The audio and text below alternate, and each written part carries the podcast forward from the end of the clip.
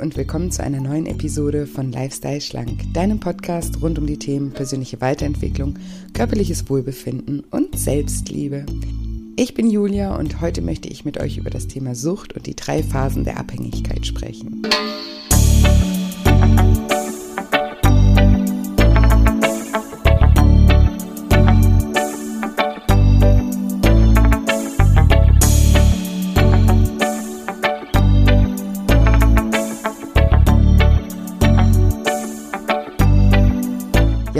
Fragst, ob auch dein Essverhalten Suchtcharakter zeigt oder ob jemand in deinem Umfeld an einer Sucht erkrankt ist, dann bist du in dieser Folge genau richtig.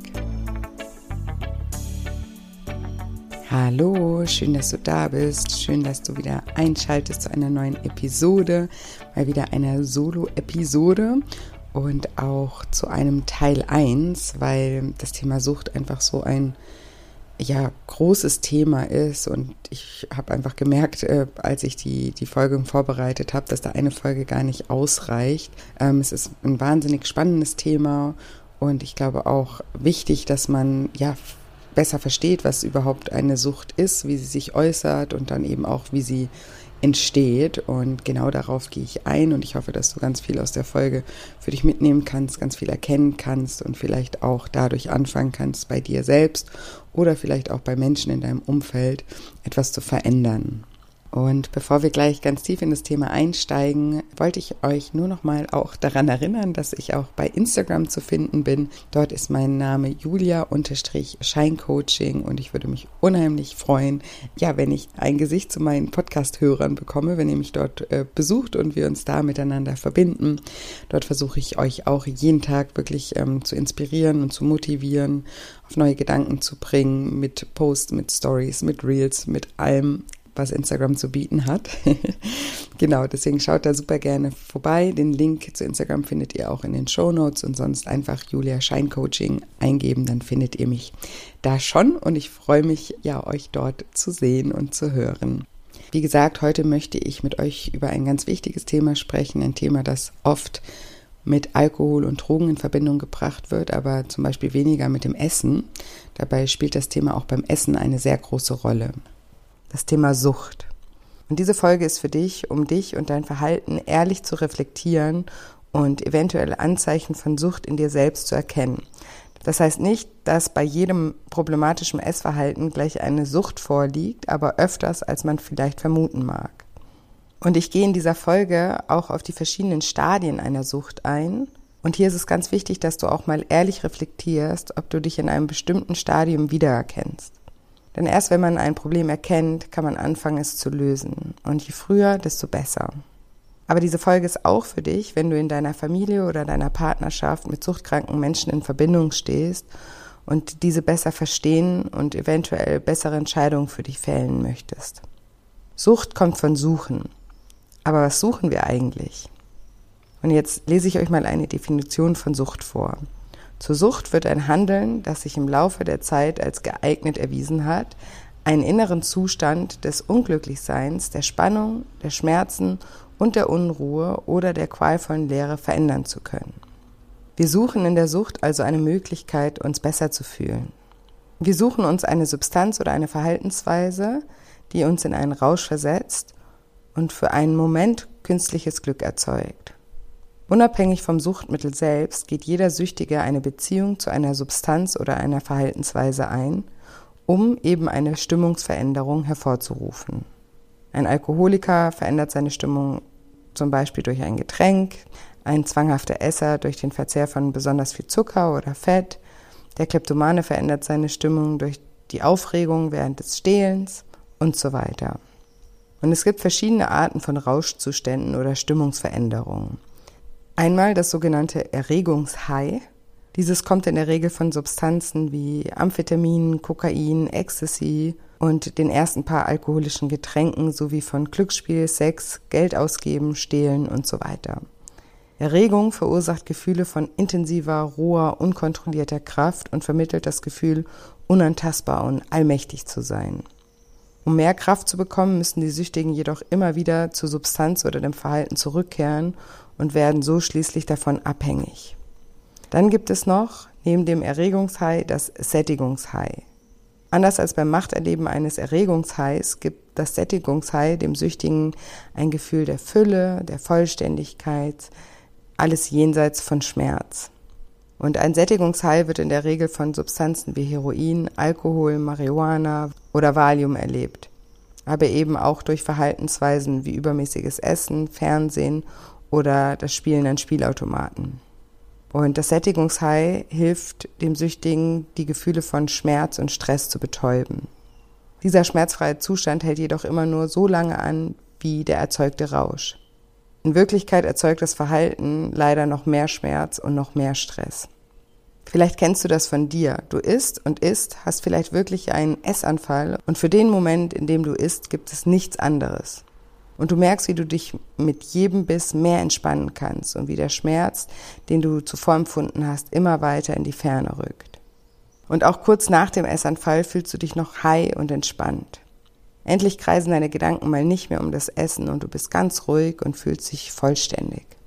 Bis der Rausch irgendwann nachlässt und den Stress und den Schmerz nicht mehr betäubt und zusätzlich neuer Schmerz und neuer Stress hinzukommt, weil jetzt die Scham einsetzt und das schlechte Gewissen die Überhand übernimmt und dich zusätzlich unter Druck setzt. Es gibt zwar viele Formen der Sucht, aber obwohl sie unterschiedlich sind, haben sie grundlegende Gemeinsamkeiten. Die erste Gemeinsamkeit liegt im Suchtverhalten selbst. Suchtverhalten findet immer dann statt, wenn ein Süchtiger einer Sucht nachgeht. Das heißt, eine Substanz konsumiert oder ein Verhalten wie zum Beispiel Stehlen, Spielen oder einem Essanfall nachgeht. Und durch das Suchtverhalten lernen Süchtige Gefühle der Entspannung, Erregung oder Kontrolle zu erzeugen. Und Sucht wird dann zu einem Versuch, dem Leben einen emotionalen Sinn zu geben. Süchtige glauben auf emotionaler Ebene, dass sie erfüllt werden. Der Rauschzustand, in dem die Süchtigen sich nach dem Konsum oder während des Ausführens des Suchtverhaltens befinden, wird oft als ein Zustand beschrieben, in dem sie sich lebendig oder vollständig fühlen. Und das gilt besonders für die frühen Stadien der Sucht. Eine weitere Gemeinsamkeit im Verhalten von Süchtigen, egal bei welcher Sucht, ist, dass die Sucht und die Stimmungsveränderung, die durch das Suchtverhalten entsteht, emotional dazu verführt, zu glauben, dass durch das Suchtverhalten unsere Probleme gelöst werden. Das ist sozusagen ein Vermeidungsverhalten. Süchtige vermeiden durch das Verhalten ihren Schmerz und ihre Probleme und schieben diese immer wieder hinaus. Und natürlich kann durch das Verhalten kurzfristig eine Erleichterung empfunden werden, aber sie löst kein einziges Problem leider. Ein weiterer Punkt, die jede Sucht mit sich bringt, ist die emotionale Logik dahinter. Sucht beginnt immer als emotionale Illusion, die im Süchtigen verankert ist, bevor andere und sogar der Süchtige es selbst erkennt. Und mit Illusion meine ich, dass hinter dem Suchtverhalten ein Glaubenssystem steht, zum Beispiel, wenn ich Schokolade esse, geht es mir besser brauche Schokolade, um meinen Stress abzubauen oder ich brauche ein Glas Wein, um nach der Arbeit runterzukommen. Das ist sozusagen das Glaubenssystem. Und dieses Glaubenssystem besteht auf emotionaler Logik. Auf rationaler Ebene weiß jeder, dass Schokolade nicht die Kinder von der Schule abholt, Putz oder sonstige Aufgaben im Alltag erledigt, um das Stresslevel zu reduzieren. Sie hört dir auch nicht zu und sie hilft dir auch nicht bei der Verarbeitung von deiner Trauer. Die emotionale Logik erzählt das jedoch dem Süchtigen. Emotionale Bedürfnisse fühlen sich oft sehr dringend und zwanghaft an. Und die emotionale Logik hilft und legitimiert das Ausführen des Suchtverhaltens. Und prinzipiell könnte man die emotionale Logik in einem Satz zusammenfassen. Ich will, was ich will, und ich will es jetzt. Mit einem rationalen Verstand kann man einem Süchtigen nicht folgen und ihn sehr schwer verstehen. Und deshalb fängt der Süchtige auch an, ein Abwehrsystem aufzubauen, um das süchtig machende Glaubenssystem vor Angreifern zu schützen. Und vielleicht fragst du dich jetzt auch, ab wann man überhaupt von einer Sucht spricht. Alle Substanzen oder Verhaltensweisen haben eine normale, gesellschaftliche und akzeptable Funktion. Nahrung soll nähren, Glücksspiel dient dem Spaß und der Aufregung, Medikamente sollen helfen, Schmerzen zu lindern oder Krankheiten zu heilen. Jeder, der diese Substanzen und Verhaltensweisen auf diese Weise verwenden würde, würde als jemand angesehen, der eine normale, gesunde Beziehung zu ihnen hat. Bei einer Sucht jedoch verlässt der Süchtige die von der Norm und Gesellschaft akzeptable Funktion der Substanz oder der Verhaltensweise und stellt eine pathologische oder anormale Beziehung her. Und pathologisch zu sein bedeutet einfach nur von einem gesunden oder normalen Zustand abzuweichen. Wenn jemand als krank beschrieben wird, meint das einfach nur, dass diese Person sich von dem entfernt hat, was als normal gilt. Das Wort pathologisch bedeutet daher sowas wie anormal. Also ist die Sucht sozusagen eine abnormale Beziehung zu einer Substanz oder einer Verhaltensweise. Und für den Süchtigen wird diese Substanz oder diese Verhaltensweise immer wichtiger. Und sie versuchen, ihre emotionalen und intimen Bedürfnisse durch die Beziehung zu dieser Substanz oder dieser Verhaltensweise zu befriedigen. Bis diese schließlich zu ihrer primären emotionalen Beziehung wird. Ray Naken definiert Sucht als pathologische Liebes- und Vertrauensbeziehung zu einer Substanz oder zu einem Verhalten. Ich wiederhole das nochmal. Er definiert Sucht als pathologische Liebes- oder Vertrauensbeziehung zu einer Substanz oder einer Verhaltensweise. Das bedeutet also, dass der Süchtige eine emotionale Beziehung zu einer Substanz oder einer Verhaltensweise aufbaut und sich dadurch erhofft, erfüllt zu werden. Ein gesunder Mensch befriedigt seine emotionalen und intimen Bedürfnisse durch eine ausgewogene Kombination aus intimen Verbindungen mit anderen Menschen, sich selbst, der Gemeinschaft und einer höheren Macht, wie auch immer diese heißen mag. Menschen erfüllen sich selbst, indem sie auf andere zugehen und dann nach innen zu sich selbst gehen. Die Sucht bewirkt jedoch das Gegenteil. Sie zwingt Menschen, sich zurückzuziehen und zu isolieren. Sucht geht nämlich ganz oft mit Scham und Lügen einher, was die Isolation immer größer werden lässt. Und die Einsamkeit, die mit der Sucht einhergeht, treibt die Süchtigen noch tiefer in die Sucht. Wenn es einem Süchtigen nicht gut geht, wendet er sich einfach an seine Sucht, um Linderung zu erleben. So wie sich jemand anders an einen Ehepartner, an einen besten Freund eine, oder eine spirituelle Überzeugung wendet, wendet sich der Süchtige an seine Sucht. Und hier darfst du jetzt vielleicht auch gerne mal selbst reflektieren, wie das bei dir ist. Und dabei, wie gesagt, immer ganz ehrlich zu dir selbst sein. Wie ist das bei dir? Wenn sich ein Problem auftut, was ist da der erste Gedanke? Ist da der erste Gedanke zu essen? Wenn du dich gestresst, überfordert, traurig oder einsam fühlst, isst du oder wendest du dich an andere Menschen und bittest sie um Trost oder Hilfe? Und wenn du zum Essen greifst, möchtest du das dann lieber alleine tun und ziehst dich von deinem Umfeld zurück? Hier darfst du gerne mal ganz ehrlich hinschauen, auch wenn es eventuell sehr schmerzhaft sein kann. Das Suchtverhalten überhaupt erst zu erkennen, ist der erste und wichtigste Schritt auf dem Weg zur Genesung. Aber leider sind wir oft jahrelang im Verdrängungsmodus und können unser Verhalten gar nicht klar sehen. Vielleicht verstehst du aber auch einfach nur in Verbindung mit jemandem in deiner Familie oder in deinem Freundeskreis, der sich immer mehr isoliert und sich immer weniger öffnet. Auch hier lohnt es sich zu sehen, mit welcher Substanz oder welchem Verhalten der oder diejenige in emotionaler Verbindung steht.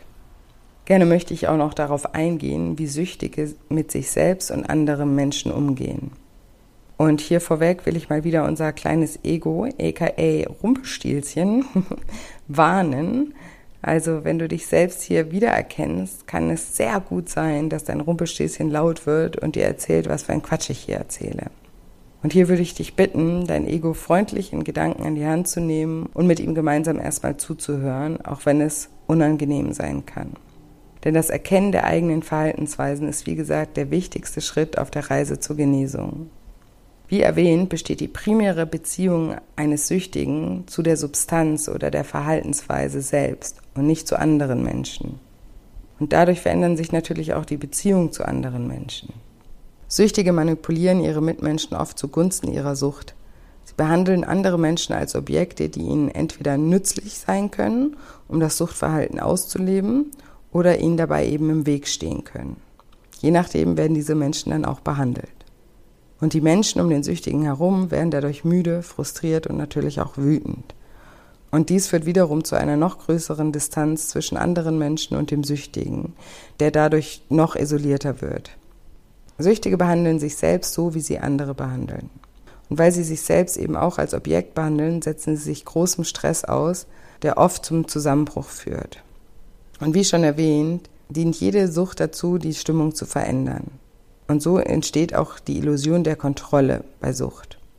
Denn diese Veränderung der eigenen Stimmung ist einfach verlässlich, denn sie ist absolut vorhersehbar, da sie mit dem Einnehmen der Substanz oder dem Ausführen des Verhaltens eintreten wird. Im Gegensatz dazu zum Beispiel ist das Verhalten von anderen Menschen überhaupt nicht vorhersehbar. Wenn du dich mit einem Problem an einen anderen Menschen wendest, weißt du nicht, ob dich dieser Mensch aufmuntern kann. Vielleicht ist er selbst gerade down und am Ende und du musst dich am Ende auch noch um ihn kümmern oder er kann dein Anliegen überhaupt nicht verstehen und am Ende streitet ihr. Der Beziehung zu anderen Menschen lauern also Gefahren, weil wir das Verhalten von ihnen nicht vorhersagen können. Wir wissen aber, wenn wir Alkohol trinken, werden wir betrunken. Wenn wir essen, werden wir ruhig. Wenn wir Speed nehmen, werden wir wach und so weiter. Die Sucht vermittelt also ein Gefühl, eine Illusion von Kontrolle.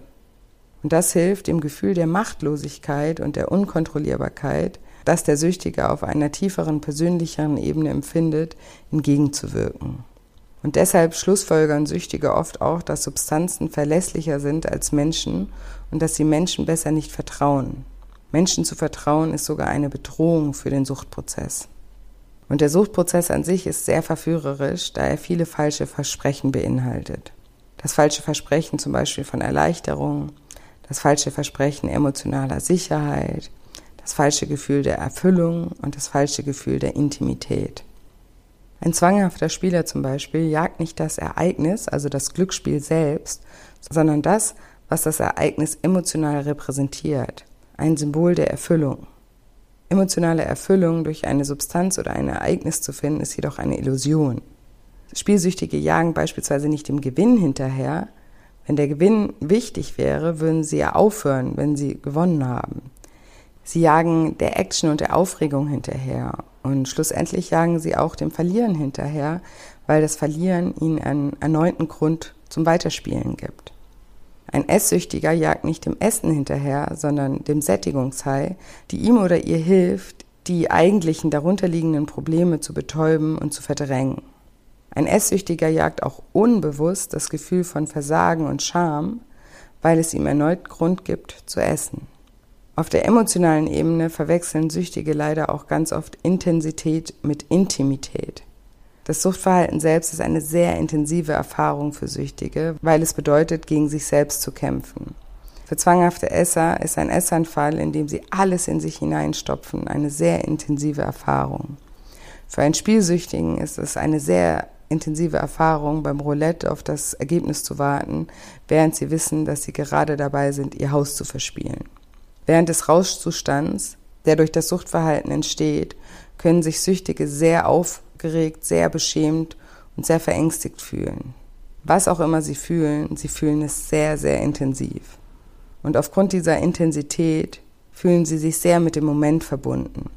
Intensität ist jedoch nicht Intimität, obwohl Süchtige das immer wieder verwechseln. Der Süchtige hat eine intensive Erfahrung und glaubt in dem Moment, dass das Intimität ist. Intimität jedoch ist ein Zustand tiefster Vertrautheit und braucht auch wirklich Zeit, aufgebaut zu werden. Und jetzt kommen wir nochmal auf die Prioritäten eines Suchtkrankens zu sprechen. Und auch hier vorab eine kleine Umarmung im Vorfeld an unser liebes Ego.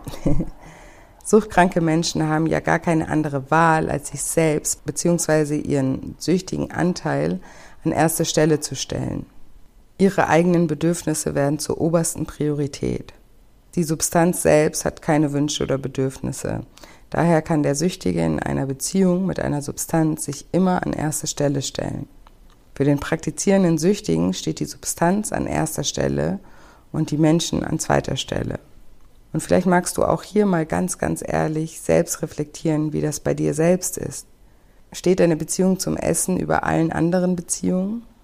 Vertraust du dem Essen mehr, dich zu trösten, als einer guten Freundin?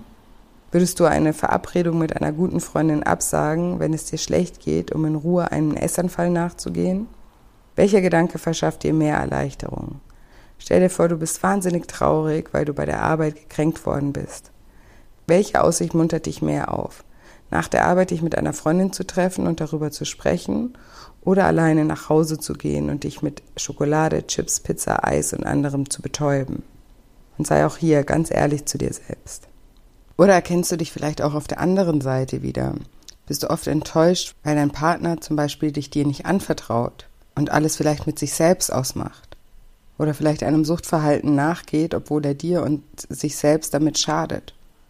Obwohl er oder sie dir vielleicht auch schon oft versprochen hat, dies zu ändern? Und jetzt würde ich gerne noch mit dir über die Stadien einer Sucht sprechen. Es gibt drei Stadien einer Sucht, weil Sucht entsteht natürlich nicht über Nacht, sondern entwickelt sich mit der Zeit. Und das erste Stadium ist die innere Veränderung. Lange bevor irgendjemand ein Problem vermutet oder erkennt, finden viele Veränderungen tief im Inneren des Süchtigen statt. Jede Suchtbeziehung beginnt, wenn eine Person wiederholt die Illusion der Erleichterung sucht um unangenehme Gefühle oder Situationen zu vermeiden. Er sucht Besserung durch Vermeidung, eine sehr unnatürliche Art, um sich um die eigenen emotionalen Bedürfnisse zu kümmern. Und es gibt vier Gruppen von natürlichen Beziehungen, die wir Menschen in unserem Leben brauchen, um mit unseren Gefühlen umzugehen. Das ist einmal die Familie und Freunde, zweitens die eigene Spiritualität, drittens die Gemeinschaft und viertens das Selbst. Und wenn Menschen innerhalb dieser vier Gruppen keine Beziehungen aufbauen, wenden sie sich eben anderen Arten von Beziehungen zu. Und hier kommt dann eben die Sucht ins Spiel. Weil, wie schon auch erwähnt, Sucht ist eine Beziehung zu einer Substanz oder einer Verhaltensweise. Diese Beziehung findet jedoch innerhalb der Person statt. Was alle vier natürlichen Arten von Beziehungen gemeinsam haben, ist die Tatsache, dass Menschen sich in ihnen sowohl nach innen wenden als auch nach außen wenden müssen. In natürlichen Beziehungen besteht eine Verbindung zu anderen und es besteht ein Akt des Gebens und ein Akt des Nehmens. Und bei der Sucht gibt es zum Beispiel nur einen Akt des Nehmens, denn die Substanz an sich erwartet nichts von uns im Gegenzug. Wir konsumieren einfach und wir müssen vermeintlich nichts dafür geben. Vermeintlich. Natürliche Beziehungen basieren darauf, sich emotional mit anderen Menschen zu verbinden und Sucht basiert auf emotionaler Isolation. Und in dem ersten Stadium beginnen Süchtige natürliche Beziehungen und die Erleichterung, die sie bieten, aufzugeben. Und sie ersetzen diese Beziehung durch die Suchtbeziehung. Und in dieser Phase bietet jede Emotion, jedes Gefühl dem Süchtigen Grund seiner Sucht nachzukommen, anstatt sich mit anderen Menschen zu verbinden. Also ein Gefühl des Unwohlseins wird sofort als Signal gedeutet, dem Suchtverhalten nachzugehen, anstatt wie bei einem gesunden Menschen als Signal, sich mit anderen oder dem eigenen Selbst zu verbinden. Also du hast zum Beispiel Stress und statt andere um Hilfe zu bitten oder dich mit dir selbst zu verbinden, greifst du zum Essen. Oder du bist traurig und anstatt die Trauer mit deinem Liebsten zu teilen, ziehst du dich zurück und ergibst dich einem Essanfall. Und mit der Zeit entsteht eben auch die Suchtpersönlichkeit. Denn wie auch andere schwere Krankheiten verändert auch Sucht die Menschen nachhaltig weil Sucht ist so mächtig, dass sie die Persönlichkeit eines Menschen wirklich verändert. Und so entsteht mit der Zeit eine neue Persönlichkeit, die ich jetzt hier einfach die Suchtpersönlichkeit nennen möchte. Und dabei ist es mir ganz wichtig zu betonen, dass diese Persönlichkeit weder vor der Suchterkrankung bestand, noch stellt sie eine Prädisposition für Sucht dar. Sie entsteht einfach aus dem ganzen Suchtprozess. Und für den weiteren Podcast werde ich zwischen zwei Seiten einer Persönlichkeit unterscheiden. Einmal der süchtige Seite und einmal das Selbst.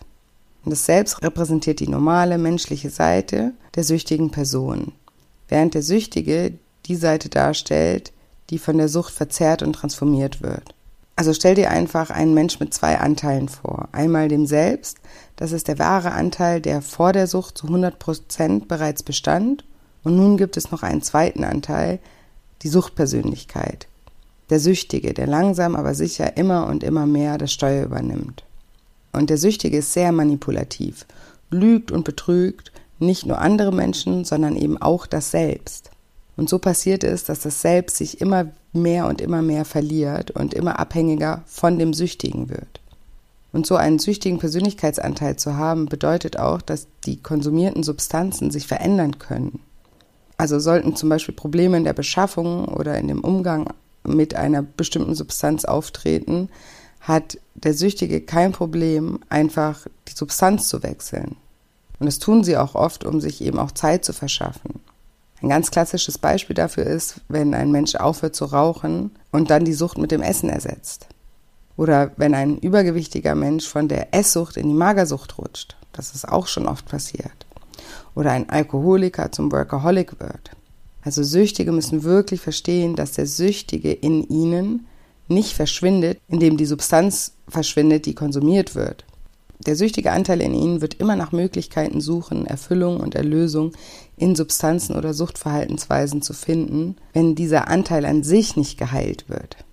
Anstatt nur ihre Beziehung zum Essen, zum Alkohol oder zu Drogen zu überwachen, müssen Süchtige lernen, den süchtigen Anteil in sich zu überwachen.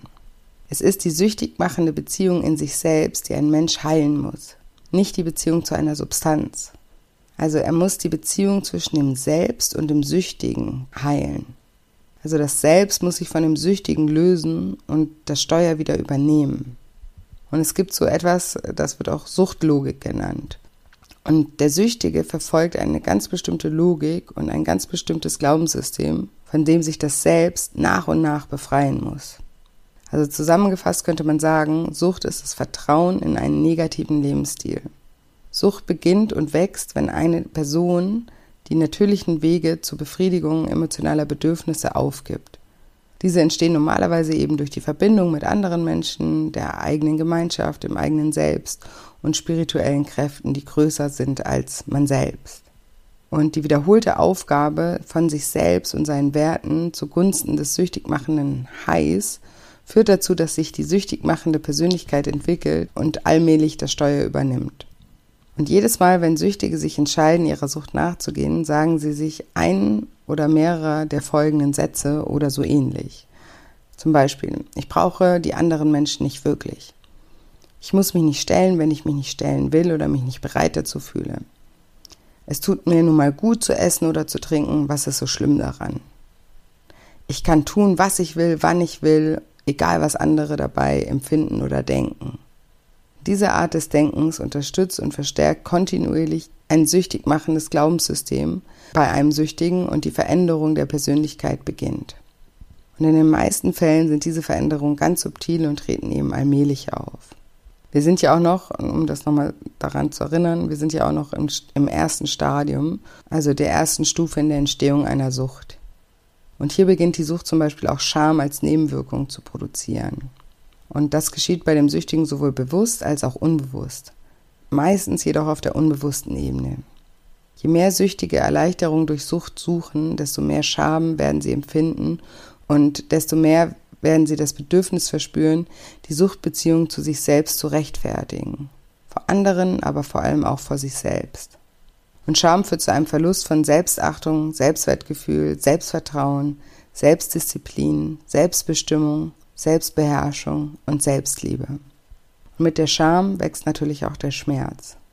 Allmählich fängt die Sucht an, Schmerz zu erzeugen, genau das, was die Person eigentlich vermeiden wollte. Indem die Sucht Schmerz erzeugt, erschafft sie das Bedürfnis nach Fortsetzung des Suchtverhaltens. Und das ist genau das Beispiel, was ich vorhin erwähnt habe. Bei dem Spielsüchtigen geht es gar nicht darum, zu gewinnen, sondern er braucht das Verlieren unbewusst, weil er damit wieder einen Grund hat, weiter seiner Sucht nachzugehen. Und so verhält es sich mit jedem Schmerz, der durch Sucht erzeugt wird. Er ist gleichzeitig eine unbewusste Legitimation der Sucht weiter nachzugehen. Du schämst dich für dein Essverhalten, bist wütend auf dich selbst, beschimpfst dich, machst dich runter, erzählst dir, was für ein Versager du bist. Und schon hast du wieder einen Grund, diesen Schmerz mit dem Essen zu betäuben. Das ist einfach ein wahnsinniger Teufelskreis und auch ein sehr unbewusster Teufelskreis. Deswegen ist es mir in meinen Coachings auch immer so, so wichtig, einen Umgang mit diesen Rückschlägen zu erlernen, weil ich weiß, wie wichtig es ist, sich durch das negative Verhalten sich selbst gegenüber, sich nicht unbewusst wieder einen Grund zu geben, mehr essen zu dürfen. Der Süchtige sucht also Zuflucht vor dem Schmerz, den die Sucht auslöst, indem er weiter seiner Sucht nachgeht. Der Süchtige sucht Glück und Gelassenheit im Rausch oder in einer Trance und weil der Süchtige sich vor sich selbst und anderen zurückgezogen hat, erkennt er nicht, dass der Schmerz, den er empfindet, durch das süchtige Verhalten selbst entsteht. Und leider agieren Süchtige eben sehr kurzsichtig. Wenn es sich gut anfühlt, dann tun sie es. Sie folgen also emotionalen Impulsen anstatt der Logik oder dem Verstand. Sie erzählen sich, dass sie das gerade einfach bräuchten und dass ihre Intuition ihnen das gerade sagt. Deshalb bin ich auch in meinem Buch, in meinem neuen Buch, Deine Gefühle wiegen mehr als du denkst, einmal einständig auf die Beziehung zwischen Verstand und Intuition eingegangen, weil der Verstand hier oft als etwas Negatives bewertet wird. Dabei kann er eben auch unsere einzige Rettung sein. Sucht ist also ein Prozess der Verleugnung, der Verleugnung der Realität, aber hauptsächlich der Verleugnung des eigenen Selbst. Weil ohne das eigene Selbst zu verleugnen, könnte die Sucht sich gar nicht fortsetzen. Und das ist wichtig für jeden Süchtigen zu verstehen, dass das eigene Selbst gar nicht weg ist, dass es noch da ist und dass sie keine bösen Menschen sind, sondern dass sie einfach einen süchtigen Anteil in sich tragen, der das Steuer übernommen hat. Der Weg zur Heilung ist also immer wieder der Weg zurück zum eigenen Selbst. Deshalb nenne ich und meine Teilnehmer ja zum Beispiel auch mein zehnwöchiges Programm immer eine Reise zu sich selbst. Weil bei einer Sucht gibt es einen fast ständigen inneren Konflikt zwischen dem Selbst und dem Süchtigen. Der Süchtige entwickelt seine eigene Art zu fühlen. Das Selbst missbilligt zwar diese Überzeugung des Süchtigen, genießt aber trotzdem die, den, den Stimmungswechsel, der durch das Suchtverhalten ausgelöst wird. Der Süchtige entwickelt auch eine eigene Denkweise und das Selbst kämpft und argumentiert regelmäßig mit dem Süchtigen, verliert aber leider jede Diskussion. Und der Süchtige entwickelt eben auch seine eigenen Verhaltensweisen. Und das Selbst verspricht, den Süchtigen zu kontrollieren, nutzt seine ganze Willenskraft und Disziplin, um den Süchtigen zu kontrollieren, scheitert jedoch jedes Mal dabei. Und jedes Scheitern raubt ihm mehr Selbstvertrauen, und so wird er immer abhängiger von dem süchtigen Anteil in sich. In jedem Kampf gewinnt der Süchtige ausnahmslos. Und jedes Mal, wenn das Selbst gegen die Sucht ankämpft, wird der Süchtige stärker. Denn gegen etwas zu kämpfen, das mehr Macht hat als man selbst, raubt einfach Energie. Also geht jede Niederlage mit einem gewissen Verlust von Selbstwertgefühl einher. Und das kennst du wahrscheinlich auch sehr gut von unzähligen Diätversuchen. Hier hat dein Selbst versucht, gegen die Sucht anzukommen und ist vermeintlich immer und immer wieder gescheitert. Warum? Weil es sich nicht mit dem Kern des Problems beschäftigt hat, sondern einfach nur schnell, schnell das Symptom bekämpfen wollte. Aus diesem Grund wird zum Beispiel Alkoholikern bei den anonymen Alkoholikern beigebracht, zunächst zu ihrer Sucht zu stehen und in diesem Sinne auch irgendwie zu kapitulieren. Im Englischen sagt man to surrender, also aufzugeben. Den Kampf erstmal aufzugeben und zu akzeptieren und anzunehmen, dass hier ein größeres Problem besteht. Hallo, mein Name ist XY, ich bin Alkoholiker. Der Alkoholiker lernt, dass er die Krankheit nicht durch Kampf besiegen kann, sondern dass er sich die Krankheit zunächst erstmal eingestehen muss. Deswegen sage ich ja auch immer, erst annehmen, dann abnehmen. Du musst dir die Suchtbeziehung wirklich wie so eine innere Beziehung zwischen dem Selbst und dem Süchtigen vorstellen. Es ist eine eins zu eins Beziehung, die auf emotionaler Suchtlogik basiert. Die erste Person, die diese persönliche Veränderung spürt, ist natürlich die Person selbst, also die Person, der es widerfährt. Die Person mag zwar die letzte sein, die die Veränderung anerkennt und annimmt, aber sie ist die erste, die sie erlebt. Und durch die Entwicklung dieser Suchtlogik findet die süchtige Person einen Weg, mit den Veränderungen in ihrem Leben fertig zu werden. Vielleicht fängt dein Selbst an, dein Essverhalten immer mehr in Frage zu stellen. Jedoch sucht dein süchtiges Ich genauso oft nach Rationalisierung und Erklärung ja, das mache ich ja jetzt nur, weil ich gerade so viel Stress habe oder ist ja nicht so schlimm. Schau dir mal Person XY an, bei der ist es ja noch viel schlimmer. Oder ich werde mir ja wohl mal was gönnen dürfen. Die Suchtlogik basiert jedoch nicht auf der Wahrheit, sondern auf einer Illusion. Auf der Illusion der Suchtbeziehung. Und die Suchtlogik, die leugnet auch das Vorhandensein einer Suchtbeziehung. Und so kommt die süchtige Person immer wieder zu der Überzeugung, dass das Problem wo ganz anders liegt und dass es auch zu groß ist, um es zu überwinden. Ja, wenn ich nicht so viel Stress hätte, dann würde ich ja nicht so viel essen. Wenn mein Partner äh, mich nicht so schlecht behandeln würde, dann würde ich nicht so viel trinken. Wenn mein Job nicht so unregelmäßige Arbeitszeiten hätte, dann würde ich mich ja gesünder ernähren und so weiter und so fort. Suchtlogik macht eigentlich für Außenstehende ganz selten Sinn. Ein Nichtsüchtiger kann nicht verstehen, warum ein Mensch sein Haus verspielt seinen Job verliert oder seine Gesundheit so dermaßen aufs Spiel setzt. Suchtlogik kann von normaler Logik nicht verstanden werden. Denn die normale Logik sagt uns, dass es nicht richtig ist, sich selbst zu verletzen. Aber die Suchtlogik sagt uns jedoch, dass es in Ordnung ist, sich selbst zu verletzen. Und warum sagt die Suchtlogik das? Weil ihr das Selbst eben nicht wichtig ist. Der Rauschzustand ist alles, was zählt. Die normale Logik sagt uns auch, dass es nicht richtig ist, andere zu verletzen. Die Suchtlogik sagt aber das Gegenteil. Es ist in Ordnung, andere zu verletzen, weil Beziehungen zu anderen Menschen sind ja nicht wichtig. Wie könnten andere auch wichtig sein, wenn nicht mal das Selbst wichtig ist? Und ich mache hier auch nochmal darauf aufmerksam, dass wir uns immer noch in Stufe 1 der Sucht befinden, also im ersten Stadium. Und in dieser Phase scheint die Sucht auch noch mehr ein Freund zu sein und ist auch noch nicht so beängstigend für den Süchtigen. In Phase 1 stehen die angenehmen Aspekte der Sucht für den Süchtigen noch im Fokus und überwiegen auch dem Schmerz. Das Nachgehen der Sucht und das Erleben des Rauschzustandes wird hier noch mit Spaß, Spannung und neuen Ideen interpretiert. Erst in Stufe 2, über die ich jetzt sprechen möchte, verliert das Suchtverhalten etwas von seiner Verführung. Also die Substanz oder das Verhalten behält immer seine Fähigkeit, ähm, die eigene Stimmung zu verändern, aber mit der Zeit beginnt der Spaß eben zu schwinden und das Ausführen der Sucht nimmt eine Aufrechterhaltungsqualität an. Das bedeutet, dass die Person mehr Aufwand betreiben muss, um den Schmerz, der zusätzlich durch die Sucht selbst entsteht, zu entkommen. Und in Stufe 1 ist die süchtige Person in der Lage, die Sucht noch einigermaßen einzudämmen. In Stufe 2 wird das Suchtverhalten immer häufiger. In diesem Stadium beginnen dann auch andere zu bemerken, dass etwas nicht stimmt. Und der Verrat an sich selbst und anderen wird zur Regelmäßigkeit. In diesem Stadium fangen Esssüchtige zum Beispiel an, sich zu verstecken beim Essen oder auch Essen an sich zu verstecken. Spielsüchtige fangen an, geheime Bankkonten einzurichten. Alkoholiker verstecken im Handschuhfach äh, des Autos einen kurzen oder sowas und so weiter. Und dieses Verheimlichen isoliert sie dann immer weiter von der Welt und von den anderen Menschen um sie herum.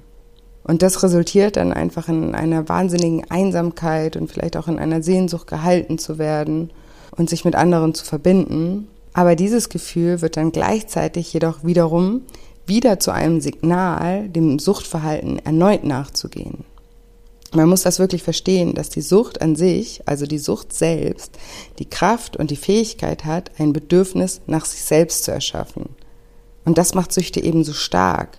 Durch den ganzen Suchtprozess erzeugt die Sucht ein immer stärkeres Bedürfnis nach sich selbst. Du isst Schokolade, weil du traurig bist. Weil du Schokolade isst, bist du traurig. Weil du traurig bist, isst du Schokolade und weil du Schokolade isst, bist du wieder traurig. Du trinkst, weil du Probleme hast. Weil du trinkst, hast du Probleme. Weil du Probleme hast, trinkst du. Weil du trinkst, hast du noch mehr Probleme. Sucht bedeutet einfach immer Kampf. Zunächst ein innerer Kampf mit sich selbst, also zwischen dem Selbst und, und, und dem Süchtigen. Und eine Person, die an einer Sucht leidet, zumindest in diesem Stadium noch, glaubt, dass sie in der Lage sein sollte, die Sucht zu kontrollieren. Und deswegen fühlt sich auch das Selbst immer beschämter, wenn der Süchtige dem Suchtverhalten immer wieder nachgeht. Und meistens missbilligt das Selbst auch das Glaubenssystem von dem Süchtigen und missbilligt auch, wie der Süchtige mit anderen umgeht, hat aber leider die Kontrolle verloren und ist nicht in der Lage, diesen Prozess zu stoppen. In Stufe 2 versucht die süchtige Person, sich Grenzen zu setzen, aber auch das funktioniert nicht. Und das führt nur zu noch mehr Scham und schließlich dazu, das Suchtverhalten wieder auszuführen. Also man könnte sagen, ein praktizierender Süchtiger ist wie ein emotionaler Einzelgänger, weil der süchtige Anteil in ihm es bevorzugt, allein zu sein. Und die Anwesenheit von anderen Menschen, besonders von jemandem, der dem Süchtigen nahe sein möchte, nervt den Süchtigen total, also den süchtigen Anteil in, in der Person weil es natürlich das Ausführen von dem Suchtverhalten in Gefahr bringt. Aber gleichzeitig kann sich das Selbst, also der Anteil, der, der, der, der Selbstanteil in der Person, sich sehr nach menschlichen Verbindungen sehnen. Und Sucht bedeutet eben innerer Kampf, das, was wir gerade beleuchtet haben, und aber auch immer äußeren Kampf, also Kampf mit anderen.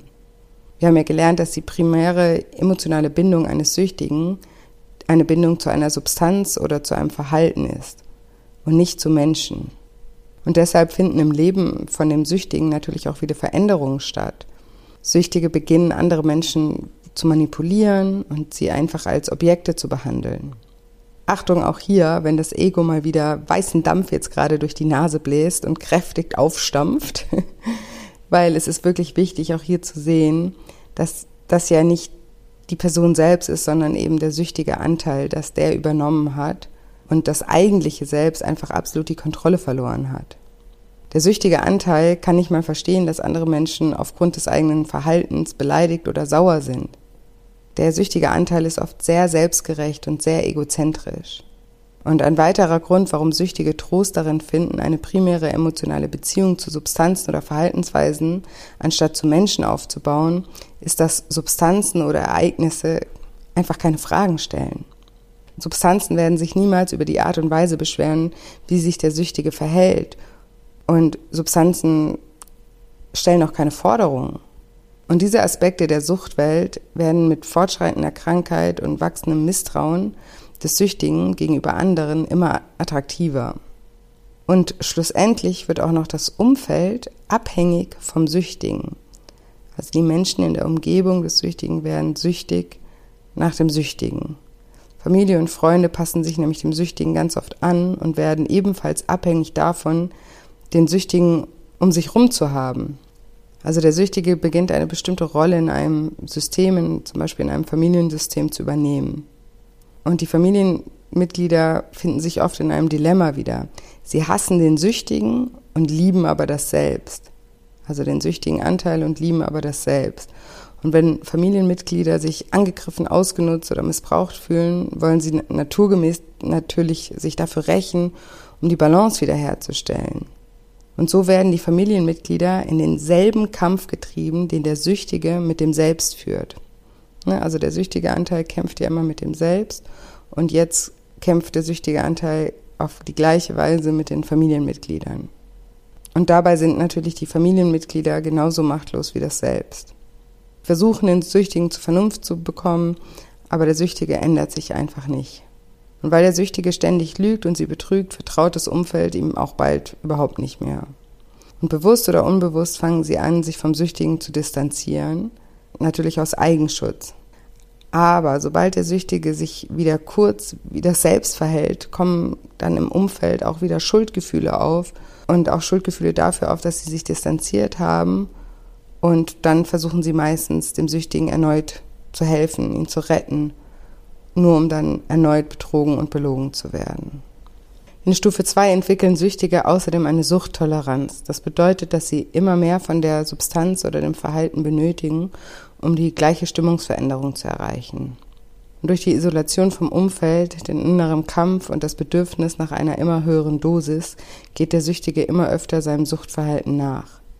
Und das löst jetzt auch große Ängste in ihm selbst aus, weil es ihm einfach bestätigt, was er selbst schon lang geahnt hat.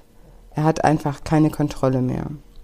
Und diese Episoden, die gehen dann häufig mit leeren Versprechungen einher, sich in Zukunft anders zu verhalten. Und oft wird auch das letzte bisschen Willenskraft aufgewendet, um sich anders zu verhalten.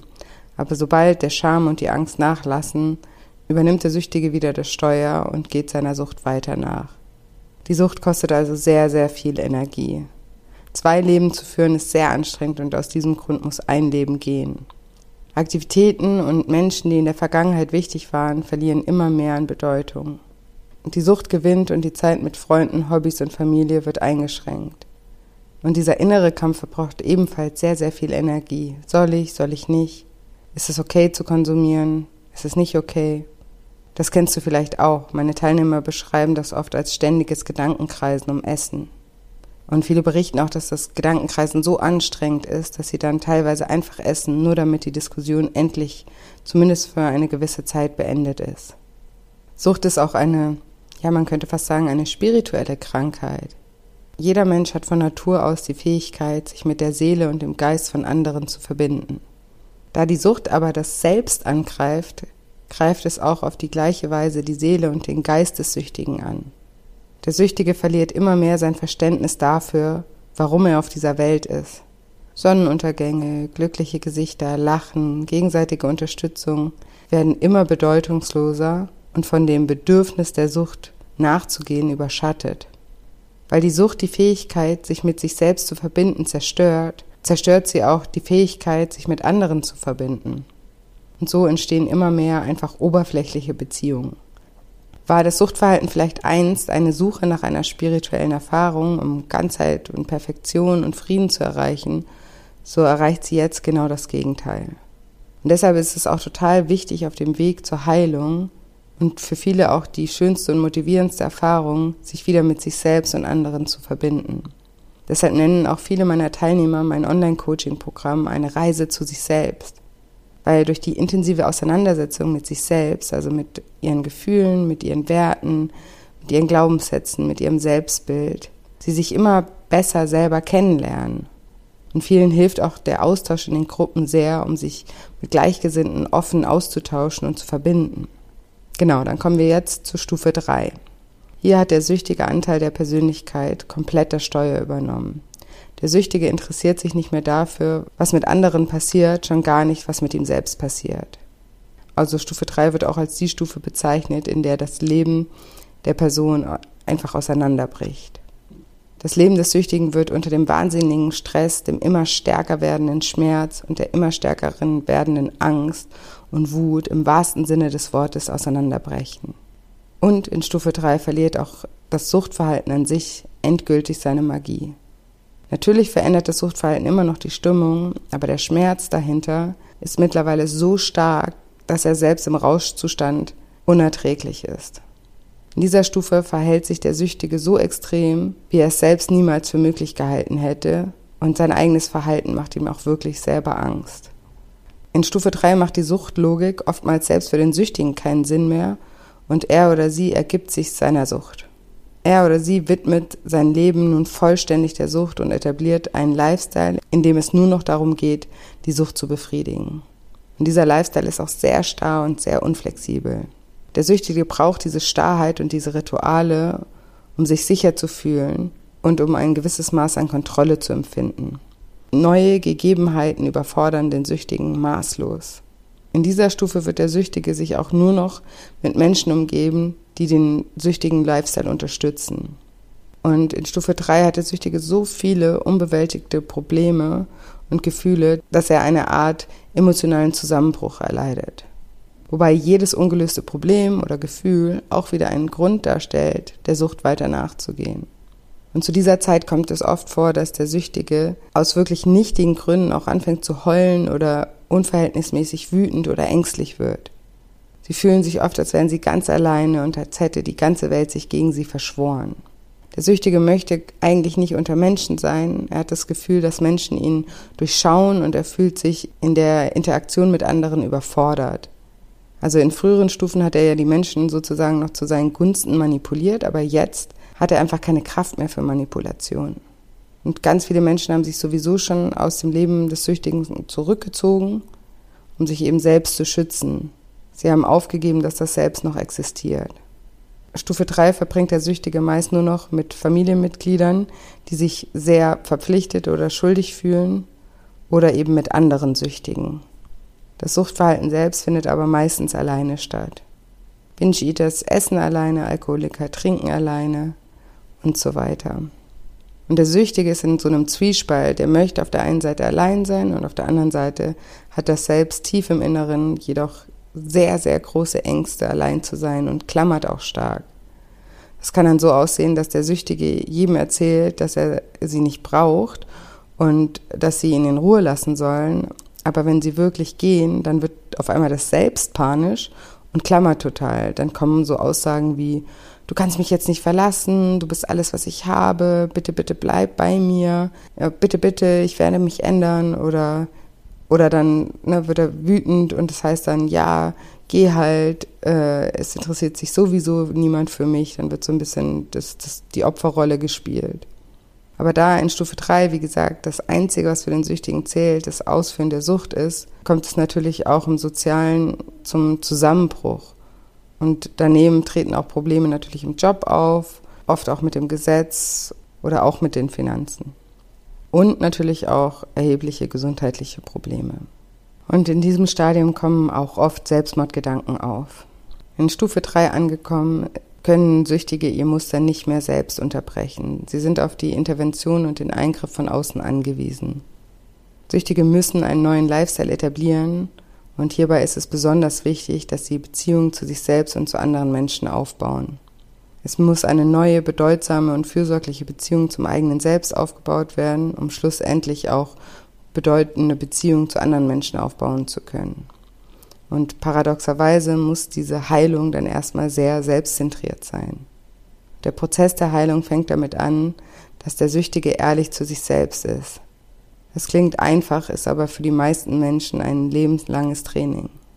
Genau, und dann fasse ich jetzt nochmal zusammen, was wir in dieser Folge besprochen haben. War ja sehr viel Input schon mal. Wir haben besprochen, dass es viele Formen der Sucht gibt und obwohl sie unterschiedlich sind, haben sie grundlegende Gemeinsamkeiten. Für Süchtige ist das Suchtverhalten eine Möglichkeit, bestimmte Gefühle zu erzeugen, die die emotionale und mentale Veränderung bewirken, die sie sich wünschen. Wir haben darüber gesprochen, dass es verschiedene Rauschzustände gibt. Einmal das Erregungshigh, das man beispielsweise durch Speed oder Kokain, Klauen oder Sex bekommt und was dem Süchtigen das Gefühl gibt, dass er den Schmerz besiegen kann. Also es gibt ihm ein, ein Kraftgefühl. Anders als dieser Machttrip eines Erregungshighs gibt das Sättigungshigh dem Süchtigen ein Gefühl der Fülle, der Vollständigkeit jenseits von Schmerz. Und das Sättigungshigh wird beispielsweise durch Heroin, Alkohol, Marihuana, Valium oder verschiedene andere Verhaltensweisen wie auch das übermäßige Essen erzeugt. Wir haben auch darüber gesprochen, ab wann man von einer Sucht spricht, also ab wann es ein pathologisches Verhalten ist. Und dann haben wir über die drei Stadien der Sucht gesprochen. In Stadium 1 entsteht die innere Veränderung, die nach außen vielleicht noch gar nicht so klar ist. Und es entsteht eben diese Suchtpersönlichkeit und der Betroffene entwickelt auch eine Suchtlogik. In Stadium 2 verliert das Suchtverhalten etwas von seiner Verführung. Die Substanz behält aber immer noch die Fähigkeit, die Stimmung zu verändern. Aber mit der Zeit ja, schwindet der Spaß und das Ausführen der Sucht nimmt eine Aufrechterhaltungsqualität an. Außerdem entwickelt sich eine Suchttoleranz sodass die Dosis immer höher werden muss. Und das Selbst verliert immer mehr die Kontrolle in Stadium 2. Und Stadium 3 wird auch als die Stufe bezeichnet, in der das Leben der Person einfach auseinanderbricht und es zu einem kompletten Kontrollverlust kommt. Und in Stufe 3 verliert das Suchtverhalten auch komplett an Magie und selbst die Suchtlogik fängt an zu schwinden. Der Betroffene erlebt sowohl soziale als auch gesundheitliche Zusammenbrüche und es kommt zu Selbstmordgedanken. Und mir ging es in dieser Folge darum, dass du dein Essverhalten oder vielleicht auch andere Verhaltensweisen unter diesen Aspekten einmal ganz ehrlich reflektierst, um eventuell zu erkennen, ob dein Verhalten sich insoweit von der Norm unterscheidet, dass man vielleicht schon von einem gewissen Stadium der Sucht sprechen kann. Dieses ehrliche Hinschauen kann entweder brutal wehtun oder auch das Ego, aka Rumpelstilzchen, aus der Reserve locken. Aber der erste Schritt der Heilung ist eben diese Akzeptanz der Sucht und die Akzeptanz dieser Doppelpersönlichkeiten, die in einem entstehen, also mit dem Süchtigen und dem, dem Selbst. Wenn man die süchtige Persönlichkeit leugnet, ist das Teil der Krankheit. Und wenn wir etwas in unserem Leben verändern wollen und heilen wollen, dann ist es immer der erste Schritt, ehrlich hinzuschauen, um überhaupt zu begreifen, was da schief läuft. Niemandem ist geholfen, wenn wir die Dinge immer schön reden und schön malen, denn es braucht auch einen gewissen Leidensdruck, um überhaupt in die Veränderung zu gehen. Ansonsten bleiben wir eben in einem Zustand hängen, den viele als Komfortzone und ich gerne als gemütliches Elend beschreibe. Ja, und jetzt hoffe ich wie immer, dass du ganz viel aus dieser Episode für dich mitnehmen konntest, dass dir diese Episode gefallen hat. Und wenn dir diese Episode gefällt oder auch der Podcast generell gefällt, dann freue ich mich immer sehr, wenn du mir eine positive Bewertung für den Podcast hinterlässt, je nachdem, wo du den Podcast hörst. Mittlerweile kann man auch bei Spotify bewerten, deswegen freue ich mich da sehr, wenn du mir ein paar Sterne hinterlässt für den Podcast. Und ich freue mich natürlich auch sehr, wenn du nächste Woche wieder einschaltest zu Teil 2. In dieser Folge möchte ich nämlich mit euch darüber sprechen, welche Umstände und Familienverhältnisse die Entstehung von einer Sucht überhaupt begünstigen. Und wir sprechen darüber, ob und wie eine Sucht geheilt werden kann. Und dabei verrate ich dir auch acht Schritte, die ganz wichtig für den Genesungsweg sind. Also es bleibt weiterhin super, super spannend Und ich bin auch gespannt, was du zu dem Thema sagst. Und das kannst du mir super gerne auch bei Instagram mitteilen. Dort findest du mich unter julia-scheincoaching. Komme ich da gerne besuchen. Den Link findest du in den Show Notes. Du kannst auch gerne unter dem Post von heute deine Kommentare hinterlassen. Ja, was du vielleicht aus der Folge für dich mitgenommen hast, was du erkannt hast oder welche Erfahrungen du auch mit dem Thema Sucht gemacht hast. Ich freue mich immer von euch zu lesen. Genau. Und ansonsten bleibt mir heute nicht mehr viel zu sagen, außer dass ich euch wie immer eine wundervolle Woche voller neuen Möglichkeiten wünsche und mich schon ganz doll auf nächste Woche Dienstag freue. Macht's gut, bis bald. Eure Julia.